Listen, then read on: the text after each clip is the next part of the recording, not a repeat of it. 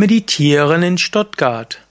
Wo kann man in Stuttgart meditieren? Wo kann man in Stuttgart meditieren lernen? Das sind Fragen, die mir gestellt wurden. Mein Name ist Sukade von yoga-vidya.de.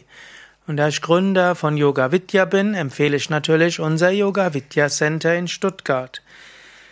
Natürlich gibt es in Stuttgart viele Yoga-Zentren, wo auch Meditation gelehrt wird.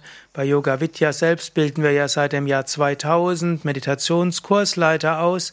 Und so gibt es auch in Stuttgart mehrere Dutzend von Yoga Vidya ausgebildeten Meditationskursleiter.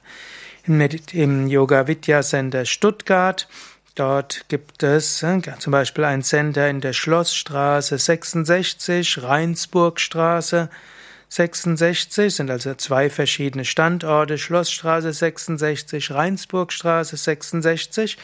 Und dort gibt es zum Beispiel ab und zu mal Satsangs. Satsangs heißt Meditation mit Mantra singen und Kirtan.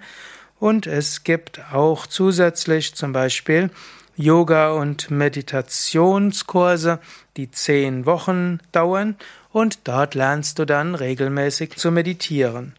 Und wenn du die zweijährige Yogalehrerausbildung bei Yoga Vidya Stuttgart mitmachst, dort lernst du auch die verschiedenen Meditationstechniken des ganzheitlichen Yoga.